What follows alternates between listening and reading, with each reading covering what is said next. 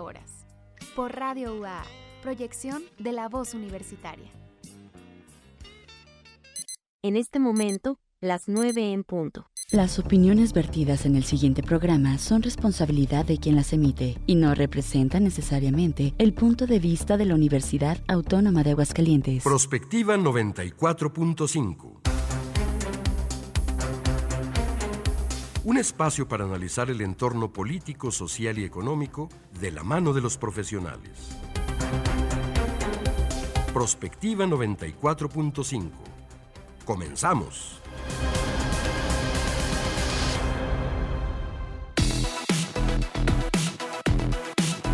Hola, muy buenos días. Bienvenidos a Prospectiva 94.5. Gracias por estarnos acompañando esta mañana de viernes. Ya es 2 de febrero de este año 2024. Febrero se va a ir rapidísimo. Para quienes se les hizo eterno enero, bueno, febrero se va rapidísimo. Gracias a la gente que está en sintonía de Radio UAA, que nos están siguiendo también en el canal 26.2 de televisión abierta en UATV. Estamos en la transmisión en vivo también en Facebook, en Radio UAA 94.5 y en YouTube nos, nos encuentran como Prospectiva 94.5 FM. Y bueno, pues a través de todos estos medios, hoy vamos a platicar de un tema bastante interesante. ¿Cómo afecta la inteligencia artificial al ámbito laboral. Y tenemos expertos que nos van a eh, contar desde obviamente su experiencia, desde su vivir día a día y de lo que ha venido avanzando la tecnología, pues qué es lo que va a pasar. Yo creo que este es un temazo para eh, cerrar esta semana. Este viernes, día de tamales, escuchaba hace ratito a Luis Antonio Salazar que conducía nuestro espacio de noticias en UATV y sí, pues es viernes de tamales. Eh, como todas las mañanas me da mucho gusto saludar a mi compañera en la conducción, María Hernández. ¿Cómo estás, Mari? Buenos días. Mm, buenos días, buenos días a todos los que nos escuchan y nos ven a través de nuestros diferentes medios, pues ya preparando el estómago para los tamales. en eso andamos. En, en, todos los horarios, porque además a todos los lugares que llegan, como que es una tradición que se mantiene, ¿verdad? De hecho, por aquí en nuestra dirección de difusión y vinculación, pues están justamente en la fiesta de la Candelaria, ¿verdad? Un saludo para todos los que están por allá. Y pues como tú decías, un gran tema el día de hoy. Un tema que preocupa sobre todo a quienes no sabemos hasta dónde va a llegar la tecnología, qué ámbitos pues puede ir absorbiendo de alguna manera y cómo nos tenemos que adaptar pues para no quedarnos de, plano sin trabajo. Exacto. Hoy vamos a saber si nos vamos a quedar sin trabajo o no. Gracias a Checo Pacheco que nos está apoyando en los controles técnicos, a Nayeli, a Rubén, a Carmen, a Nick, a todos ustedes, gracias por hacer posible este esfuerzo. La línea está abierta 449-912-1588. Ahí mándenos sus mensajes de texto en WhatsApp. Igual en el, perdón, 910-9260. Si les parece, iniciamos, vamos directamente con el resumen.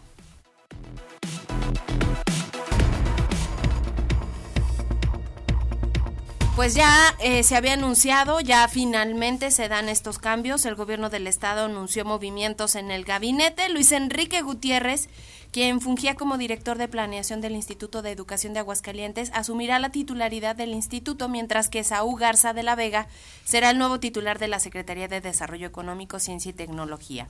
En un comunicado, el, eh, pues el gobierno apunta que la educación y la economía son áreas torales para el desarrollo del Estado, por lo que se dará continuidad a los trabajos que se realizan en ambas instituciones, reconoció la gestión de Lorena Martínez y Manuel Alejandro González para impulsar las bases de ambas áreas. En el boletín de prensa detallan el currículum de los nuevos titulares de las áreas. En el caso de Saúl Garza, él es licenciado en Comercio Exterior se destaca también su anterior participación como secretario de Desarrollo Económico del Estado. En el caso de Luis Enrique Gutiérrez, tiene maestría en innovación didáctica y ha realizado su trabajo principalmente en el servicio público, en dependencias municipales, estatales y federales. Y bueno, pues estos movimientos se dan justo en el anuncio, bueno, sorprendió precisamente la, la, salida de Manuel Alejandro González de esta eh, dependencia, eh, la titularidad de la Secretaría de Desarrollo Económico, Ciencia y Tecnología, pero no así en el Instituto de Educación. Ya sabemos todos que la licenciada Lorena Martínez pues estará buscando el Senado de la República por Movimiento Ciudadano llegar, por supuesto, a la Cámara Alta, entonces pues ya era lógico este movimiento y justo era uno de los nombres que se mencionaba que podría suplir a Lorena Martínez. De hecho, en, en, ambos casos, ya ayer varios medios de comunicación habían tomado los nombres de estos dos eh, ahora funcionarios del gobierno del estado para ponerlos en columnas y todo, porque ya pues prácticamente era un hecho que iban a ocupar estas estas titularidades y pues ya nada más el gobierno del estado de alguna manera confirmó estos cambios, ¿no? Claro. La periodista Yolanda Caballero fue víctima de un ataque en Tijuana, Baja California, cuando le lanzaron una botella con fuego a su vehículo. Un día antes denunció amenazas de la alcaldesa de Tijuana, Montserrat Caballero, tanto en redes sociales como en un evento público. La organización Artículo 19 informó que documentó la agresión a la periodista y compartió un video en el que se observa a un hombre que rompe el vidrio del copiloto, lanza un objeto y posteriormente se observan las llamas. Al lugar llega un automóvil que de alguna manera pues sube al agresor y huyen del lugar. Tras los hechos, la gobernadora de Baja California, Marina del Pilar, se puso en contacto con la periodista y ofreció garantizar su seguridad. Esta mañana el presidente López Obrador en su conferencia matutina habló al respecto y apuntó que la reportera pues ya está bajo el mecanismo o ya estaba bajo el mecanismo de protección a periodistas del Estado y pues también dijo que no, ah, que no hay que sostener como prueba el dicho tal cual de que la alcaldesa fue amenazó a la reportera, sino que bueno, habrá que esperar a la investigación de la fiscalía. Y esto pues en un contexto en el que también se está cuestionando mucho el tema de la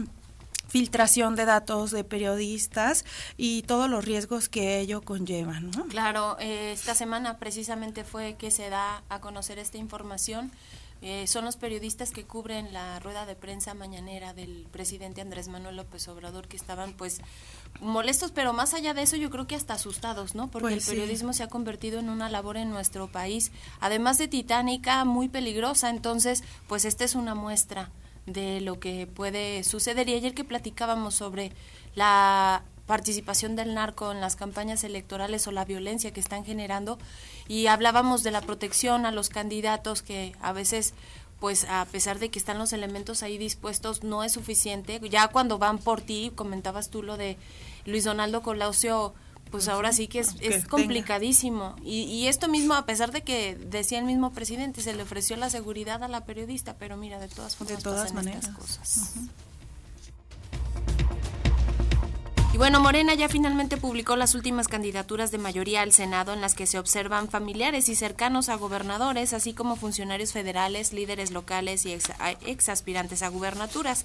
Con base en el resultado de las encuestas, la coalición Sigamos Haciendo Historia y Morena presentan la definición de ocho fórmulas al Senado de la República. En la primera y la segunda fórmula, según informa el partido en un comunicado. En la Ciudad de México se concretan las candidaturas, esto no es nuevo, ya sabíamos que pues un personaje tan cercano a Claudia Sheinbaum no se iba a quedar con las manos vacías y bueno, pues ahí se concreta esta candidatura de Omar García Harfush y Ernestina Godoy, que se ah. quedó sin la fiscalía. Exacto, pero bueno, lo que yo creo que hay que destacar es que van por mayoría y eso obviamente pues le va a ayudar a Clara Brugada porque al final de cuentas creo que García Harfush tiene pues cierta popularidad en algunas zonas específicas y con una clase específica en la Ciudad de México. Exactamente. En Aguascalientes aparece la ex candidata a la gubernatura y subsecretaria de Educación Ora Rubalcaba que ayer te platicaba estaba en la, mañanera. La verdad es que es una es una mujer muy preparada. Yo te comentaba que en la rueda de prensa matutina, pues todos los eh, jefes o directivos de las áreas, de las distintas que conforman la Secretaría de Educación Pública, pues dieron un pequeño informe de sus actividades y Nora Rubalcaba fue, creo, la única de los funcionarios que no leyó el mensaje. O sea, eh, totalmente preparada, segura, como la veíamos en los debates y bueno, pues ahora estará eh, buscando eh, llegar a senadora. Y está también Daniel Gutiérrez junto con ella. El proceso se había inscrito Arturo Ávila, coordinador de campaña de Adán Augusto López, pero se dio su lugar a Nora Rubalcaba, que creo yo es el que se ha convertido en el vocero de Claudia Sheinbaum aquí en Aguascalientes. Arturo, Ávila, efectivamente. Aunque bueno, yo creo que, pues como tú dices, por preparación y también por trayectoria dentro de Morena, pues obviamente Nora Rubalcaba tiene mucho más este en su haber, ¿no? Político, finalmente. Exactamente. Yo la veo a la altura de, Nora, de Lorena Martínez, en su preparación, en su desempeño, en la fuerza que tiene. Pues vamos a ver por el partido, pero en todo el país, Morena está bastante bien ubicado. En Durango, Morena dejó la primera fórmula al dirigente del PT, Alejandro Yáñez, y permite la reelección de Margarita Valdés. En Guerrero, la ex aspirante a la gubernatura, Beatriz Mujica, y en segunda, Félix Salgado, senador y papá de la actual gobernadora Evelyn Salgado, que también ha sido bastante criticada. En Morelos aparece Víctor Mercado, ex coordinador de asesores del gobierno de Cuauhtémoc Blanco, así como la diputada Juanita Guerra. En San Luis Potosí está Rita Rodríguez, líder del partido en esa entidad y hermana de la secretaria de Seguridad, Rosa Isela Rodríguez. En Sinaloa busca la reelección la senadora Imelda Castro y Enrique Insunza, secretario de Gobierno, mientras que en Tlaxcala José Antonio Álvarez Lima y su dupla es la senadora Ana Lilia Rivera. Y es eh, el primero de febrero, la vicecoordinadora de los diputados de Morena, Aleida Álvarez, informó que se presentará un juicio político contra el ministro Alberto Pérez Dayán porque considera que se extralimitó en sus funciones al haber emitido su voto de calidad como presidente de la segunda sala de la Suprema Corte y con lo que echó abajo la reforma eléctrica que impulsó el presidente Andrés Manuel López Obrador. Hay que recordar que ellos, eh, la misma Consejería Jurídica de la Presidencia de la República pidió que uno de los ministros de esta sala se excusara de participar en la votación de estos amparos y al excusarse pues se pone en práctica este artículo 56 de la ley de amparo de la Suprema Corte que habla de que cuando alguno de los ministros esté impedido para algún asunto los demás deberán continuar resolviendo y si hay empate el presidente de la sala en este caso Alberto Pérez Dayán tendrán un voto de calidad para desempatar. Ignacio Mier que es el coordinador de los senadores de Morena, dijo que incurrieron en una violación de su propia ley y en una actuación sectada permitiendo que la ley fuera aprobada por la Cámara de con premeditación de una ley que fue aprobada por la Cámara de Diputados, perdón. Entonces, pues bueno, van a buscar el juicio político en contra de este ministro de la Suprema Corte. Ayer también el presidente dijo que no no se iba a quedar con los brazos eh, cruzados y que también iba a haber la forma de echar atrás la reforma em, energética de, volver a, Peña Nieto. de volver a presentar una reforma eh, ahora con el gran paquete del 5 de febrero. Vamos a ver qué sucede porque pues trae muchas ganas el presidente de que... De presentar iniciativas. este último año, sí. Vamos a temas internacionales. Corea del Norte amplió este viernes su provocadora racha de pruebas armamentísticas con el lanzamiento de misiles de crucero al mar, mientras su líder, Kim Jong-un, pues pidió al ejército que intensifique sus preparativos bélicos durante una visita a un astillero. El Estado Mayor Conjunto de Corea del Sur dijo que los ejércitos de Seúl y Washington estaban analizando las maniobras surcoreanas en sus aguas occidentales y apuntó que se detectaron varios misiles, pero no ofreció una cifra concreta ni evaluó sus características de vuelo de inmediato. Los lanzamientos se produjeron horas después de que la prensa estatal pues reportara que Kim retira su interés o más bien reitera su interés en el fortalecimiento de sus fuerzas navales inspeccionaba proyectos no especificados en un astillero en Nampo, en la costa oeste del país.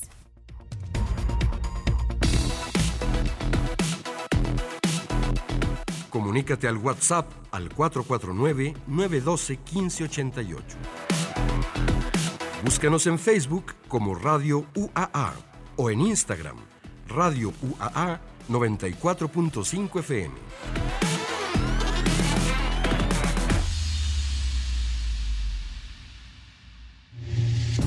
A pesar de la posibilidad clara de que la inteligencia artificial, junto con algunas otras tecnologías, hagan desaparecer puestos de trabajo, hay señales de que la transformación digital puede representar una oportunidad para los trabajadores en un nuevo mercado laboral. Notando los retos que presenta la inteligencia artificial, la clave para enfrentarlos podemos encontrarla en la capacitación de habilidades para el trabajo. Es imperante que la fuerza de trabajo de América Latina adquiera habilidades digitales, incrementando la productividad de las empresas locales y atrayendo la inversión extranjera a partir de una fuerza de trabajo calificada. En este sentido, hoy la instrucción profesional y la capacitación de los trabajadores debe cubrir tres áreas básicas. Habilidades digitales, habilidad de programación y perfiles con comprensión técnica para facilitar la interacción con aplicaciones de inteligencia artificial en sus diversas fases. Aspectos socioemocionales, ante la evolución de la inteligencia artificial y la tecnología,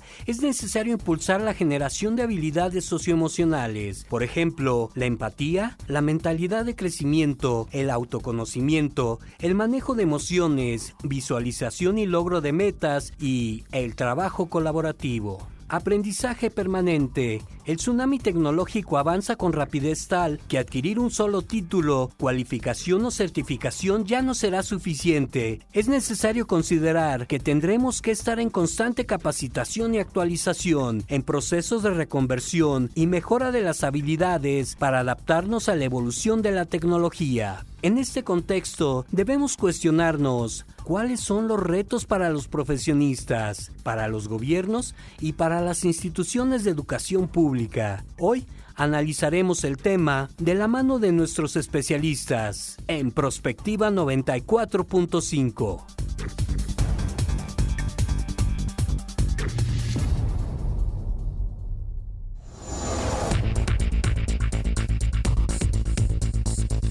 Ya son las 9 de la mañana con 16 minutos. Les agradecemos que estén con nosotros nuestros especialistas el día de hoy. Eh, ya escucharon ustedes el tema, es la inteligencia artificial y sus efectos sobre el empleo. Y bueno, en primera instancia quiero presentar al doctor Octavio Maza Díaz Cortés, catedrático, investigador del Departamento de Sociología y especialista también en temas del trabajo. Bienvenido nuevamente, Octavio. Gracias. Gracias por la invitación. Buenos días. También está con nosotros la doctora Blanca Guadalupe Estrada Rentería, profesora investigadora del Departamento de Sistemas Computacionales aquí de nuestra máxima casa de estudios. Bienvenida, doctora. Muchas gracias, gracias por la invitación, buen día. Gracias. Y bueno, nos acompaña, él es Diego Sebastián Magdaleno Carrillo, es estudiante del sexto semestre de la carrera de Ingeniería en Sistemas Computacionales. Además, orgullo gallo porque ganó justamente un eh, pues concurso a propósito de inteligencia artificial presentando un proyecto. Al ratito nos platicas de qué fue, Diego. Antes, pues te agradecemos esta participación. Muchísimas gracias por la invitación. Gracias por estar aquí con nosotros. Y bueno, yo quisiera empezar contigo, doctora, que eres experta en estos temas de inteligencia artificial y otros más, que nos aterrices cuál es el escenario, cuáles son las áreas de aplicación, por ejemplo, de la inteligencia artificial y cómo está afectando esto al trabajo. Bueno, pues creo que es un tema para, para mucho debate y para mucha plática.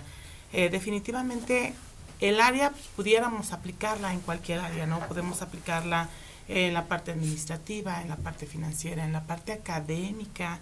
Es súper importante que nos hablamos las instituciones también en la parte académica utilizar las herramientas. Pero por supuesto en la parte empresarial, en las cuestiones repetitivas, la inteligencia artificial nos ayuda en muchas ocasiones. Entonces, ¿qué vamos a ver con la inteligencia artificial? No sabemos hasta dónde vamos a llegar y hay muchas áreas en las que nos apoya como una herramienta. Entonces tenemos que verla como una herramienta que nos, nos ayuda, siempre tiene que ser las herramientas en favor de la humanidad.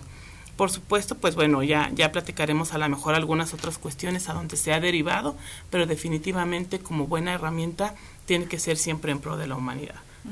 ¿Qué tanto temor genera entre los propios trabajadores de diferentes ámbitos, pero en especial creo de los ámbitos de donde hay manufactura o fábricas o sí, el que nos vayamos siendo desplazados por esta tecnología.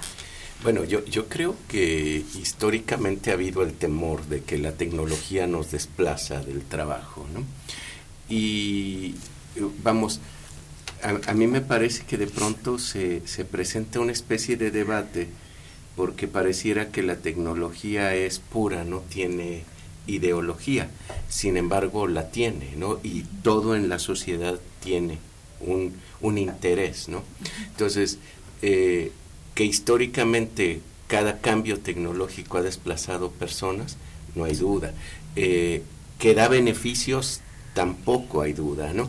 Eh, quizá nos remite a preguntarnos como sociedad cómo nos vamos a, plantar frente a la inteligencia artificial. Lo que dice la doctora, a mí me parece que es un tema que tendríamos que estar discutiendo en la universidad, cómo vamos a hacer uso de la inteligencia artificial para la educación, para formar estudiantes que sean capaces de aprovechar esto. Bueno, acá hay un, un joven que ganó un concurso, pero él es del área de tecnología. Eh, la inteligencia artificial está en la vida eh, Cotidiana. De, todos y de todas, ¿no? Eh, la, pedí a mi, a mi becaria que me ayudara buscando usos y bueno, de pronto te hace evidente lo que ya sabes, ¿no? Puede ser para los de ciencias sociales que a duras penas prendemos la compu, que te puede hacer la búsqueda bibliográfica, te, te puede eh, hacer presentaciones, muchas veces con datos falsos, las más de las veces, eh, eh, este, pero por ejemplo, para la gente que estudia cosas de deporte, o sea, los aparatitos que te siguen el ritmo cardíaco y todo esto de darte la rutina, te pueden dar la dieta. Eh, entonces, si me preguntas, ¿hay un riesgo que desplace? Sí, porque yo preferiría tener una app que contratar a mi personal training o tener una app o que ir a ver a la nutrióloga. Entonces, ¿cómo se tiene que reconfigurar el entrenador, la nutrióloga, el comunicólogo, el sociólogo, el tecnólogo, para, para, para enfrentar estos cambios. ¿no? Y lo único que yo diría es, no son eh, ingenuos, tienen un interés de ganancia eh, y este desplazamiento nos cuesta. Ahora, ¿esto a quién le está pegando? A, a los segmentos educados ahora, porque los otros están lejos de, de la inteligencia artificial y habría que pensarlo diferente, ¿no? Por ejemplo, antes de iniciar el, el, programa platicábamos con la doctora de lo que nos tocó a nosotros como generaciones, de pronto pues ir avanzando conjunto con la tecnología empezamos a ver teléfonos celulares, empezamos a ver equipos de cómputo pues más avanzados, más actualizados, pero ustedes que son jóvenes, Diego, y sobre todo tú que estás enfocado a esto de los sistemas computacionales, pues lo viven día con día, es algo como muy normal, como muy común, todos estos ejemplos que nos daba el doctor de cómo te beneficia la, la, inteligencia artificial, pero pueden ir más allá. De hecho, tú presentaste un proyecto. Bueno, primero dinos en qué concurso Ganaste el primer lugar y qué proyecto fue. Ah, bueno, el concurso es el MICAI, que es el uh, viene siendo el Mexican International Conference of Artificial Intelligence, que viene siendo un concurso en el cual asisten varios países, en el cual se presentan diferentes proyectos que se han realizado en cuanto a diferentes áreas de la inteligencia artificial, que puede ser el reconocimiento de patrones, reconocimiento de figuras, este, ciertas, este reconocimiento de texto. Y el proyecto en el, con el cual yo gané el primer lugar fue una idea que se me ocurrió debido a que originalmente eh, el proyecto era desarrollar un sistema de visión computacional que fuera capaz de detectar errores en los panes. Eh, este proyecto resultó muy exitoso, tanto que este, los doctores con los que estuve trabajando, que también estuve trabajando aquí con la, doctor, con la doctora Blanca, eh, me sugirieron que, mejor era, que era mejor idea guardar ese proyecto para después y pensar en un proyecto un poco más simple, a lo mejor para este, este concurso la, la idea que, que, tuve fue de que normalmente en, eh, todos nos ha pasado de que vamos o asistimos a un lugar y nos llega una notificación por parte de Google de qué opinamos de ese lugar o que cómo fue nuestra experiencia en X o Y Z. Entonces, este, lo que hace mi proyecto es de que normalmente hay opiniones que van de boca en boca, que no como tal la gente escribe en Google. Hay ciertos lugares donde nos dicen, ahí no voy porque me dio un mal servicio, pero la persona jamás se tomó el tiempo de escribirlo en Google o escribirlo en la en alguna sección de reviews. Lo que busca mi proyecto es de que utilizando a lo mejor las opiniones de boca en boca, las opiniones que son escritas en lugares que no son específicamente Google Maps, es tomarlas, agregarlas y utilizando un algoritmo, eh, estimar lo que esa persona a lo mejor le daría en una review de Google Maps, por ejemplo, si dice que el pan en esta panadería está duro, entonces obviamente no le va a dar cinco estrellas, le va a dar tres, le va a dar dos, le va a dar incluso una estrella. Entonces es lo que busca este proyecto y ganó precisamente porque eh, utiliza nuevas, nuevas tecnologías, que creo que son las tecnologías que más eh, tomaron revuelo estos últimos años, que es precisamente el famoso GPT o chat GPT. se, se apoya mucho de la tecnología de esos modelos que se llaman modelos transformativos Entonces, precisamente por eso es que ganó el primer lugar, porque era muy, demostró que podía rebasar varios métodos que se este, utilizaban anteriormente para a lo mejor el análisis de, de emociones o de sentimientos en cuanto a un, a un tema en específico, que en este caso es el cómo se siente la persona al asistir a esa panadería o en, el, en cuanto al tema del pan. Dices tomar, ¿cómo toman esa información si es de boca en boca? Ah, bueno, esta información normalmente, como se menciona, puede ser de boca en boca y pues ahí este una de las sugerencias que al final de cuentas este no era muy muy ética de mi parte, pero era como que lo que queríamos ayudar a la implementación era la idea de que a lo mejor, no sé, pues se podía grabar una parte de una conversación en la cual la persona mencionó el tema de la panadería. Otra es de que a lo mejor de boca en boca yo también lo consideraría publicarlo en Facebook en un comentario de la, de la panadería, debido a que pues esto no es Google Maps o no es un agregado, específicamente es más bien una persona molesta, una persona muy contenta, que a lo mejor no conoce, que lo puede hacer más más pública su opinión y decide, no sé, en lugar de dejar un comentario en Facebook o comentárselo a su amiga eh, en Facebook o a su amigo en Facebook. Entonces, eso es a lo que yo me refiero como de crear, este, no sé, un sistema web que agarra y busca todas esas reviews y justo las agrega para después tratar de extrapolarlas a lo que viene siendo en Google Maps o todas estas plataformas. Hemos, bueno, hemos llegado, por ejemplo, hasta este nivel de detalle en temas de tecnología, pero ¿qué tanto se supone que la, que la inteligencia artificial debe ser un apoyo para una, digamos, menor carga física de alguna manera para los humanos, ¿no? Sí, fíjate que yo creo que debe de ser un apoyo y como, como bien lo comentas y como lo comentaba el doctor, eh, puedes pedirle a ChatGPT o alguna otra inteligencia artificial que te desarrolle un escrito, pero definitivamente te va a dar cosas ciertas y otras, como bien lo dice el doctor, que no son ciertas. Entonces, a nosotros que le pedimos esa información a la inteligencia artificial, ¿qué nos toca hacer como seres humanos? Pues por supuesto yo me siento, la analizo, reviso lo que está bien, reviso lo que está mal y entonces ajusto esta cuestión. Sí, sí me ayudó en obtener a lo mejor varias ideas, pero no estoy exento yo de decir, bueno, ya me lo dio la inteligencia artificial, perdón, aquí está listo. No, tengo que definitivamente trabajar sobre ello. Entonces, pues no es como que me venga a reemplazar como tal, sí, por supuesto, tiene que venir a ayudarme. ¿Qué tanto va a afectar, por ejemplo, o qué tanto tenemos que empezar a legislar sobre cómo debe utilizarse correctamente la inteligencia artificial y en el tema de salarios y de esta precarización laboral de la que hemos hablado en otras ocasiones, también cómo afecta la inteligencia artificial. Legislar yo creo que es urgente, entiendo que la Unión Europea, por ejemplo, está prohibiendo el uso del reconocimiento facial. Eh, aquí, este, Diego plantea un proyecto que está bien interesante, pero lo que deriva es preguntar a quién le estamos cediendo nuestra información. Y la implicación política y social que tiene el reconocimiento, por ejemplo, de, este tema que abre él, que es las emociones. El manejo por inteligencia artificial de las emociones no, no, no es un asunto de tecnología, es un asunto social y político bien relevante, porque con esto ustedes en la comunicación lo saben, ¿no? el uso de, la emoción, la manipulación de esa emoción es un asunto súper delicado, ¿no? Eh, que ya está y que tiene un uso ahora permanente en las estrategias políticas, no hay que negarlo, ¿no? Simplemente hay que saber cuáles son los límites.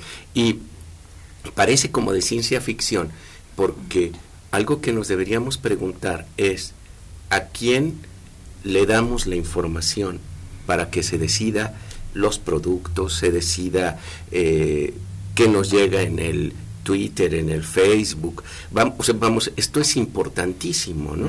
Eh, eh, yo, yo pienso que ahora el, el desplazamiento laboral es, es, bien delicado, porque si de pronto todo lo que me hacían mis asistentes lo puede hacer la inteligencia artificial o la propia inteligencia artificial puede escribir el artículo que yo doy o por inteligencia artificial espero no estar inventando, doctora eh, este, Diego, eh, podemos hacer un monito que dé la clase y sea una pantalla y exponga más bonito y más animado que yo. Entonces, ¿cuántos profes vamos a desplazar? ¿no?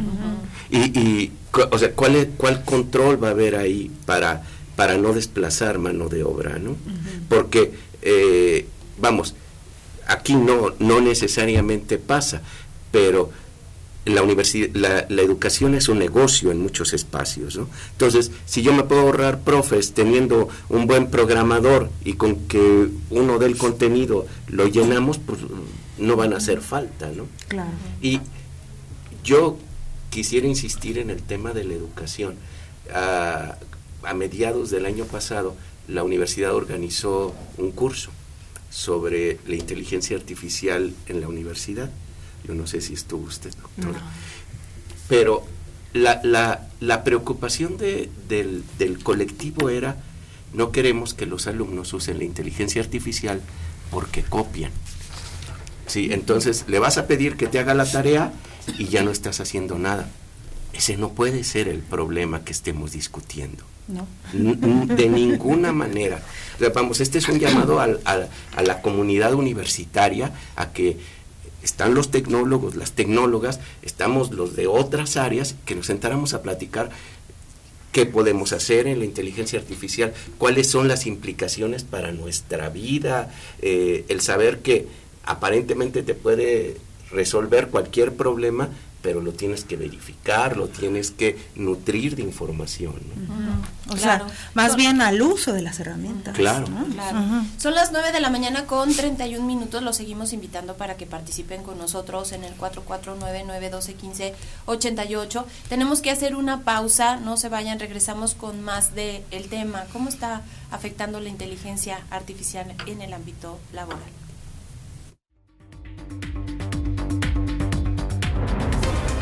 Prospectiva 94.5.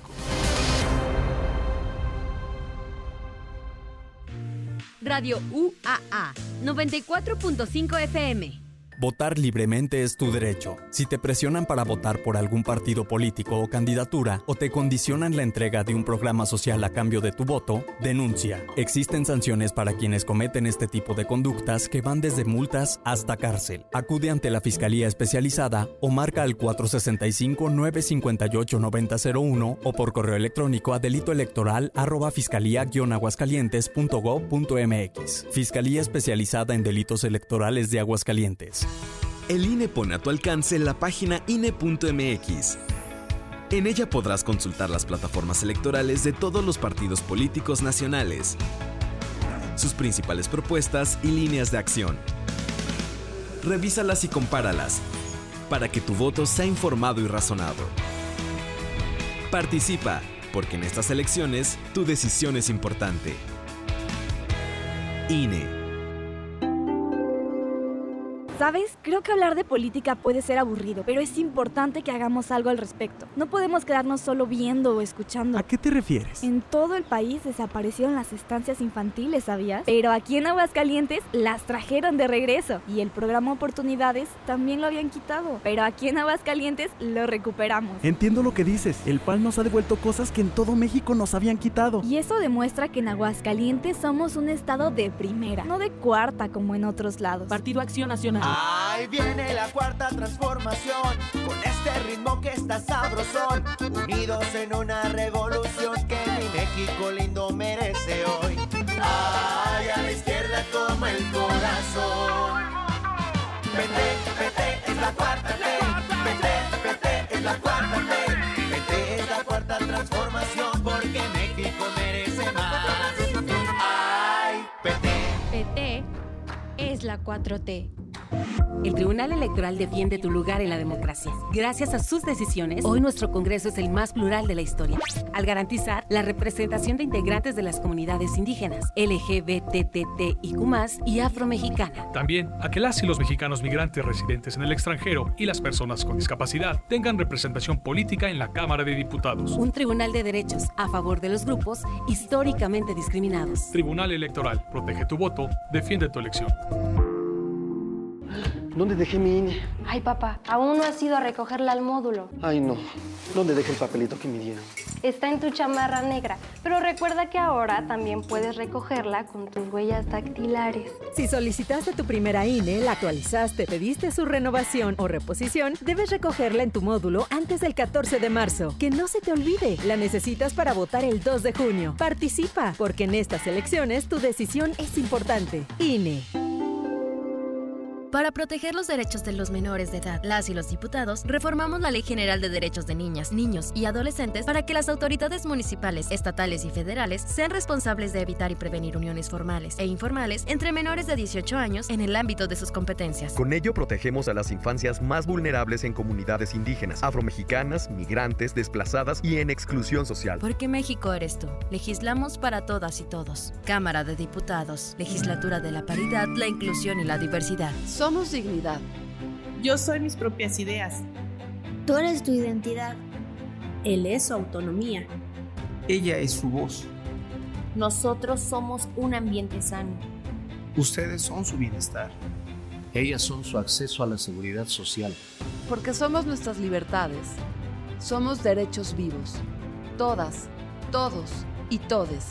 Somos la Constitución. La Corte contigo. Son las 9 con 35 minutos. Prospectiva 94.5.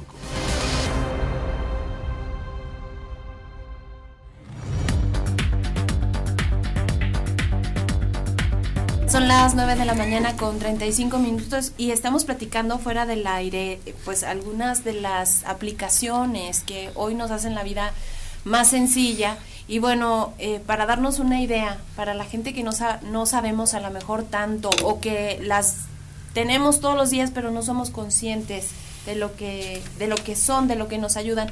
Algunos ejemplos que dábamos aquí, Diego, del tema educativo, pues es, tú puedes buscar un artículo y de ahí puedes buscar otros más relacionados. Cuéntanos un poquito, ¿qué es lo que podemos encontrar, por ejemplo? Ah, bueno, normalmente las inteligencias artificiales actualmente lo que está buscando es de que existan eh, diferentes aplicaciones especializadas cada una en ciertas cosas. Por ejemplo, eh, para generación de texto, incluso generación de código, pues ya ya estaba la muy conocida ChatGPT, lo que viene siendo Bing, lo que viene siendo ahora de Google el proyecto de Gemini. Y para el otro lado, por ejemplo, también somos capaces ya de generar diferentes imágenes o incluso videos. Existen proyectos como Fusion, existen proyectos como uno que se llama Minddreamer, me parece, y también DALI 3, que es de la misma empresa que hace ChatGPT, que son capaces de generar incluso imágenes o son capaces incluso de generar videos. Y existen algunos otros servicios, por ejemplo, cuando estaba realizando el artículo de investigación, que también lo mencionó el doctor, que es de gran utilidad, que se llama Rabbit, que es que normalmente cuando está en un proyecto de investigación hay varios otros artículos relacionados al artículo que tal vez estamos leyendo o tal vez el artículo que tenemos en este momento no, no llega al punto al que queremos que llegue, pero un artículo relacionado sí lo hace.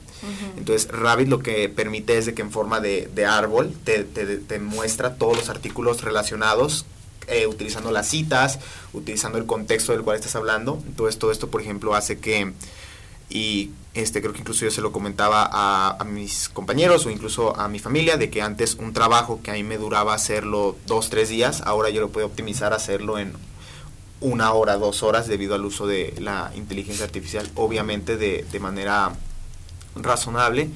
Porque pues también existen sobre todo con ChatGPT que son los generadores de texto existe el fenómeno de la alucinación y del fenómeno del alineamiento que es justo lo que mencionaba el, el doctor de eh, esto que la cuestión de los datos falsos. Y aquí hay una anécdota que, por ejemplo, una vez este, estaba yo comentando, me parece que con mi mejor amiga, de acerca de una película que ella creía haber, haber visto, que resulta que, fue, que era un corto. Uh -huh. Cuando uno le pregunta a la inteligencia artificial, le preguntamos a Bing, eh, empezó a mencionar que había salido en tal película y empieza a inventar películas que realmente no existían, o empieza a inventar datos o fechas que realmente no sucedieron. Uh -huh.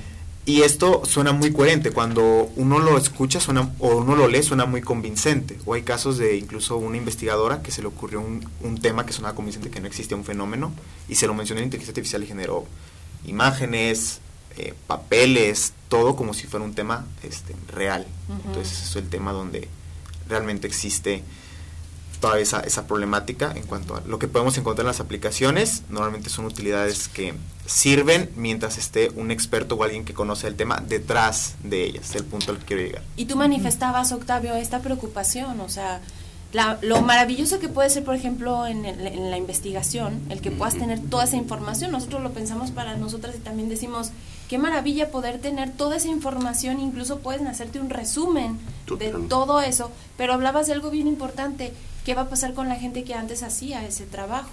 Sí, y, fíjate que, vamos, hace rato que lo, charlábamos en el, en el corto, eh, yo decía, no podemos estar en contra de la inteligencia artificial, de hacer el trabajo mejor, más eficiente. Pero quizá una pregunta que nos tendríamos que hacer es, bueno, ¿y cuál es la necesidad de hacer todo más rápido? Que, que, que, que aplica un poco a lo que decía Diego, pero a, toda nuestra vida, ¿no? Yo entiendo que estoy diciendo una cosa que parece fuera de lugar, pero vivimos en un mundo donde hemos justificado el tienes que hacer más cosas en menos tiempo y es una trampa donde que, que eh, en la que caemos y de pronto tenemos una exigencia de productividad que, que, que nos va carcomiendo, ¿no? Entonces todo hay que hacerlo más rápido. El, el discurso tecnológico es tenemos que ser más eficientes todo el tiempo, ¿no? no importa el costo.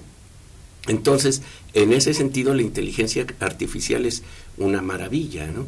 El, el costo humano del de este proceso de progreso ha sido altísimo, no, no de ahora, sino de toda la historia de la humanidad.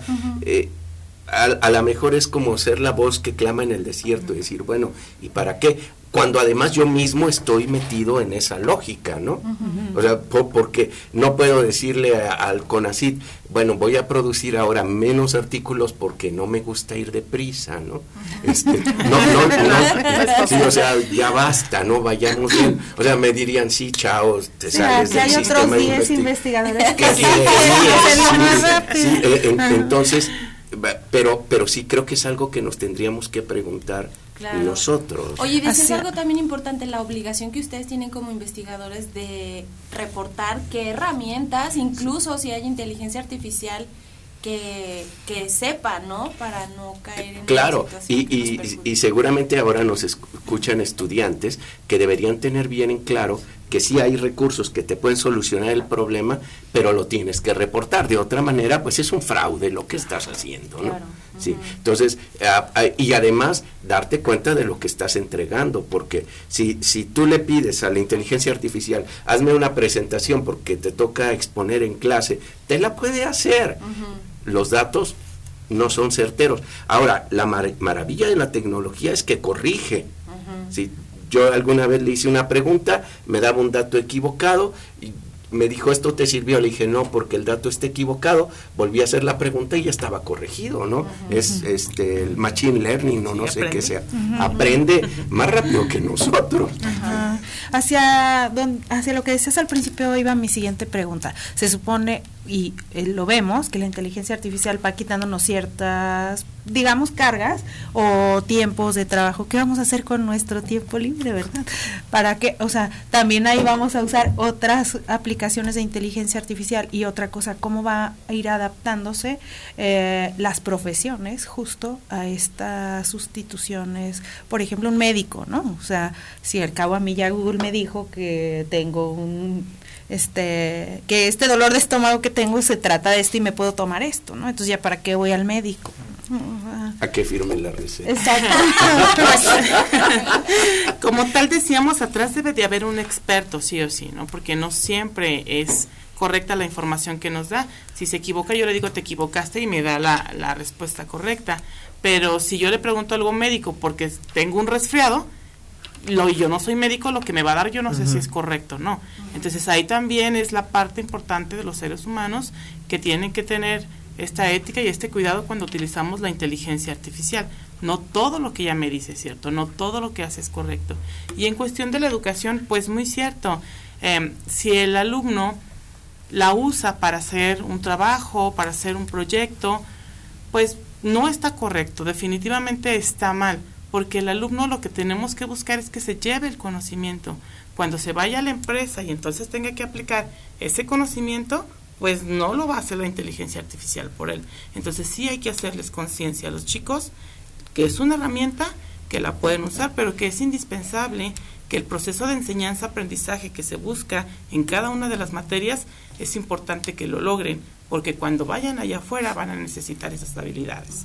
Y decías también algo bien importante, doctora, perdón que te haya interrumpido, pero ustedes como catedráticos también cuentan con las herramientas para saber cuando un alumno está solamente utilizando la inteligencia artificial para hacer sus trabajos, incluso hasta para los exámenes, ¿no? Así es, definitivamente hay herramientas que te permiten saber si es un plagio, si lo sacó de internet completamente. Entonces nosotros como docentes pues podemos tomarnos el tiempo para revisar si el documento que me entregó el alumno es un documento que es del o bueno, utilizó parte de aquí porque me va a decir la herramienta, pues utilizó parte de este artículo, parte de este otro, parte de este otro.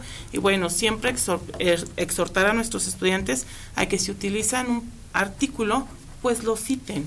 A que si utilizan una herramienta, pues la citen. Es importante, qué bueno que utilizas las herramientas, pero cita lo que estás utilizando. Creo que es fundamental. Hablábamos de la importancia de eh, el uso de estas herramientas y de aprender, pero qué tanto también se tiene que transformar la educación hacia nuevas carreras, hacia cómo, digamos, que un sociólogo también sepa de, del uso de las aplicaciones, un médico, etcétera, ¿no? O sea, como que los programas educativos ya se han quedado también un poco atrás con respecto a esto. No sé si quieres decirnos algo al respecto. Bueno, eh, yo siento que en este tema es importante también, eh, por ejemplo, hablando de los médicos y hablando de, por ejemplo, ahorita que mencionaba usted la idea de, de dar un diagnóstico durante la pandemia se desarrollaron varios modelos de inteligencia artificial que eran mejores que incluso algunos radiólogos en detectar una neumonía de COVID antes de que esta fuera detectable por el ojo humano, porque había ciertos patrones que el humano no llegaba a reconocer. Y siento que estas son áreas de oportunidad donde el radiólogo no conocía que podía utilizar estas, estas herramientas o no sabía de la existencia de estas herramientas.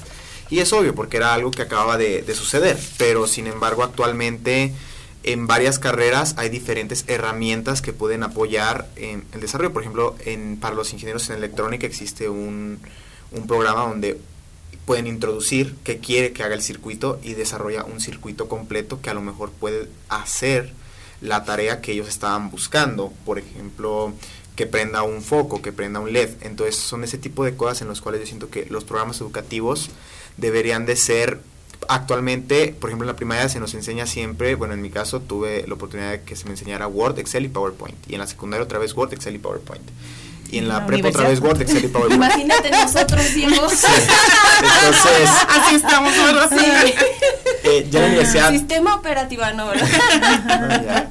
El 2. en la universidad que se me dio la oportunidad sobre un poco más profesional em, o de ciertas herramientas de desarrollo, siento que ya también se debe empezar a implementar, por ejemplo, no sé, a los de arquitectura no solo enseñarles el AutoCAD, que es el que normalmente manejan para hacer sus, modelos, sino también ciertas herramientas de inteligencia artificial que les pueden ayudar cuando están en un cierto bloqueo creativo que a final de cuentas es un problema porque se menciona que la inteligencia artificial solo regurgita creaciones ya, ya hechas para que las implementes tú, pero pues eso ya es otro tema, pero siento que la inteligencia artificial podría apoyar mucho a varias carreras si se desde la educación se le empieza a dar al alumno la idea de que hay tareas que pueden ser automatizadas y pueden apoyar incluso a ser más creativo y a desarrollar más. ¿Tú quieres sí, decir algo? Sí, eh, es que yo había notado algo para charlarlo, que Chomsky dice que la inteligencia artificial es el gran espacio del plagio porque, y, lo acaba de decir Diego, se me hace muy interesante, que regurgita la, información. O sea, lo que le preguntamos al chat GPT, a Bing, no viene de la nada, viene de lo que ya está producido. Entonces, lo, lo, lo que pasa es que lo acomoda, lo ordena, lo estructura de una manera que, aunque esté en proceso, nos parece perfecta. Pero, vamos, atrás de eso hay el conocimiento de toda la humanidad, ¿no? Entonces, si yo le pregunto un tema, que me haga un resumen de cómo va a afectar la inteligencia artificial al trabajo, va a sacar de todos los artículos donde se cita algo y me va, me va a dar el resumen. Pero hay que tener en cuenta que es el trabajo de, de, la humanidad, ¿no? Y, y entonces, eh, también, vamos, como que los seres humanos nos enfrentamos a nuestros límites, ¿no? Lo que no alcanza a ver mi ojo, lo que no alcanzo a oír, que esto lo, lo, lo soluciona la tecnología. Y bueno, eso salva vidas. Pero, pero justamente el problema es que de pronto pareciera ser que le estamos preguntando como a un oráculo, dame la información y va a venir de la nada. Hay que decirlo, no viene de la nada, ¿no? Viene y, y, y, un poco era con esta idea del, del diseño que, que, hizo Diego. O sea, nosotros permanentemente le estamos dando nuestra información a, a esto que es la red, ¿no? Este, y entonces ahí está que me emociona, que me gusta. Eh, me, me, quiero poner muy simple, pero a, a mí mis, mis este, plataformas de redes sociales saben qué venderme, ¿no? Claro. Y, y, son son, o sea, digo, ah, sí lo necesitaba. ¿no? más que yo luego, ¿no? Sabe más de... Sí, sí pe, pero nos estamos enfrentando a, a, un ente que sabe más de nosotros que nosotros, nosotros mismos. mismos. Sí. Eh, esto tecnológicamente está maravilloso porque, digo, ah, llega antes de que lo pida, perfecto, pero pero tiene un contenido político muy delicado. Sí. Hay intereses además. Ah, sin duda, todos son intereses. Sí, claro, todos son intereses. ¿Qué, ¿Qué papel van a jugar las universidades, doctora? Sobre todo pensando en esto que quizás habrá carreras que pues ya no tengan tanta demanda justo por lo que estamos viviendo, lo que platica Diego, o habrá que aperturarse otros nuevos programas de estudio. Yo creo que sí es importante trabajar también en nuevos programas educativos y por supuesto integrar estas cuestiones de inteligencia artificial y algunas otras en los programas educativos que tenemos actualmente que nos ayuden.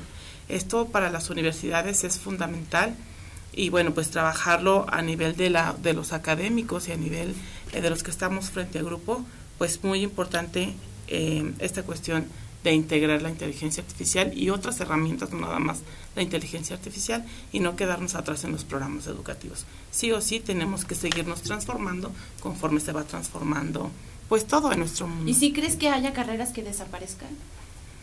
Mm, pues puede ser que haya algunas que desaparezcan, como ha habido a lo largo de toda la humanidad, ¿no? Porque vamos transformándonos y a lo mejor desaparece como tal el nombre, pero pues haces otro contenido y le agregas contenido eh, nuevo, novedoso, que le va a ayudar y por supuesto transformas los programas educativos. Pero pues ahí estamos los, los seres humanos que sí o sí seguimos trabajando para ello y seguimos necesitando estar ahí. ¿Qué le podemos decir a los trabajadores en general con respecto a esta evolución que estamos viviendo? Mira, hay, hay, hay un gran debate de la implicación política de las tecnologías, ¿no? Y hay quien dice que las tecnologías generan como una nueva comunidad política y un espacio de lucha. Hay los más pesimistas que dicen nos desarticula, nos desconecta de, de los otros. Lamentablemente yo, yo me la creo más en la de el pesimismo, ¿no? Nos desarticula y creo que hay que hacer un análisis vamos, el tener una postura pesimista no quiere decir que todo está perdido, ¿no? Eh, como finalmente es, nos enfrentamos a esta condición que no elegimos, uh -huh. ahora cómo vamos a responder, ¿no? Claro. Eh, a, a, mí no me cabe duda que hay que batallar, hay que capacitarnos, hay que reconocer, no, no podemos negar la tecnología, o sea, no puedo llegar a este extremo que hay en ciertos niveles educativos de decirle a los alumnos, para que no hagan copy-paste, eh, háganme el trabajo a mano. No. Mm, de o sea, todas maneras lo van a de, de todas, bueno, es que yo, yo les decía en aquel, en aquel seminario que tuvimos, en mis tiempos iba a la papelería y compraba la monografía y la copiaba, ¿no? Y, y, me acuerdo que era la biografía de quien fuera filósofo, benefactor y bla, bla, bla, humanista y viajador, ¿no? Viajando. Y hacíamos lo mismo, uh -huh. nada más era menos eficiente porque lo tenías que hacer a mano, ¿no? Uh -huh. eh, eh, hoy los chavos lo hacen La, la, la, cuestión es que tenemos que meterle ahí el espíritu crítico. Vamos, al, alguien que diseña un, un, una nueva app de, de, inteligencia artificial tuvo la inventiva de juntar todo lo que le enseñaron para construir conocimiento. De eso se trata, ¿no? Uh -huh. ¿Y cómo nos podemos, por ejemplo, proteger o cómo podemos a la hora de utilizar inteligencia artificial, por ejemplo, para un trabajo, lo que sea, detectar cuando hay errores o cuando la información no es la la correcta? ¿Cómo le podemos hacer? Pues yo siento que ahí lo que va mucho es la preparación que a lo mejor tiene, tiene la persona. Eh, esto es un caso que sucede incluso con estudiantes, de que algunos este, compañeros que dicen, no presto atención en clases y luego cuando el profesor deja alguna tarea, la, le digo a ChatGPT que me haga un programa que haga tal cosa. Y el programa luego tiene un error y nuevamente sucede esto de que le llaman el problema de la alucinación y es de que a lo mejor puede estar necio a que existe a lo mejor cierta propiedad en el programa cuando esto realmente no es así. Entonces si no hay una persona capacitada detrás, uh -huh. eh, no es que no, no podemos poder perdón, no podemos utilizar una inteligencia artificial. Y este es el tema de que muchas personas dicen, ah, ya no tengo que estudiar porque existen las inteligencias artificiales. No, es al contrario, ahora hay que prepararse más y estudiar más y ser mejores en nuestra área, debido a que las inteligencias artificiales van a requerir de una persona conocedora y un experto para poder operarlas de manera correcta, que realmente lo que trata el experto es de reducir la cantidad de tareas mundanas que está realizando, esas partes en el trabajo donde normalmente decimos, ¿cómo me gustaría no tener que hacer esto? Eh, no sé, en una hoja de, de, Excel, estar copiando y pegando ciertas cosas, son, estamos perdiendo el tiempo cuando podríamos estar haciendo el análisis de los datos de manera correcta. Entonces, si hay un experto detrás, es como se pueden llegar a detectar los errores. De lo contrario, si hay una persona que no llega a ser un experto en esa área, no va a producir eh, en cierta medida los resultados correctos. Y es cuando va el tema justo de lo, el miedo del reemplazo, es un miedo que yo comentaba de que a lo mejor en un inicio cuando surgió ChatGPT, que se lanzó alrededor de cuando yo estaba en tercer semestre, 2022. Y, y, fue un semestre realmente cargado, eh, llegó a un punto donde yo me rehusaba a usarlo, pero le pedí un módulo una vez porque todos estaban de que no, que yo lo estoy haciendo con ChatGPT. Le pedí un módulo y sí, sí lo hizo. Y ahí sentí miedo. Dije, esta cosa hizo algo que yo puedo hacer. Y creo que, y creo que el código está mejor escrito que lo que yo hubiera hecho si me hubiera puesto a hacerlo yo manualmente. Pero luego me di cuenta que yo soy el que le pidió que lo hiciera. Y este es el punto donde hay la broma de que para que nos reemplacen, el cliente tiene que saber lo que quiere y eso jamás va a suceder, ¿no? Eh, este es el punto donde siento que no va a haber un reemplazo total de varias cosas, sino que más bien los expertos van a poder este mejorar o trabajar eh, su productividad. No siento que, por ejemplo, una persona que se dedicó a administración de empresas, cuando le suceda un error a la hora de correr el código, vaya a poder decir, ah, pasó esto. Y la inteligencia artificial, debido a sus limitaciones, va a estar necia a que el error no existe o a que el error es el, es el usuario. Uh -huh. O incluso a veces pasa en algunas inteligencias artificiales más avanzadas como Bing, que tienen la oportunidad de decir, ya no quiero hablar contigo. Entonces, cuando uno le contradice mucho, dice, oye, estás mal, dice, no, ya no quiero hablar contigo. Y te quedas sin una respuesta a lo mejor de lo que de lo que tú tanto le insistías. ¿Hasta dónde llegamos? Oye, estábamos con lo de los controles parentales esta semana y ahorita que conozco todo esto, digo, hay una generación que sí somos muy analfabetas digitales, entonces sí creo que el reto sería, doctoras, como entender, aprender a usar esta inteligencia artificial y siempre bajo la premisa que tú nos diste desde el principio, ¿no? De que pues al final siempre tiene que haber un ser humano que cree estas inteligencias o que aproveche las inteligencias para ofrecer otra cosa. Así es, definitivamente pues tenemos que seguir transformándonos, ¿no? Y en cuestión de la humanidad, pues tenemos esta capacidad, lo hemos visto, siempre nos hemos adaptado a las nuevas circunstancias, que nos queda seguirnos transformando y seguir trabajando en lo que en lo que seamos expertos cada uno de nosotros. Claro, algo con lo que tú quieras cerrar. Pues sí, eh, yo yo creo que hay que hacer una reflexión política y social de estos cambios. No hay duda, están, hay que aprovecharlos eh, y quizá hay que evitar que se aproveche tanto de nosotros el, el, uh -huh. la esta ola tecnológica. ¿no? Claro, muy bien, pues les agradecemos muchísimo a los tres que hayan venido hoy a platicar sobre este gracias. tema. Gracias y nosotros ya nos vamos. Ya nos vamos, por cierto, le mandamos un saludo a nuestro compañero Víctor Mesa, que manda a saludar a la doctora Blanca y por su participación aquí en el programa y pues los invitamos a que el lunes nos sintonice a través de Radio UA, de UATV.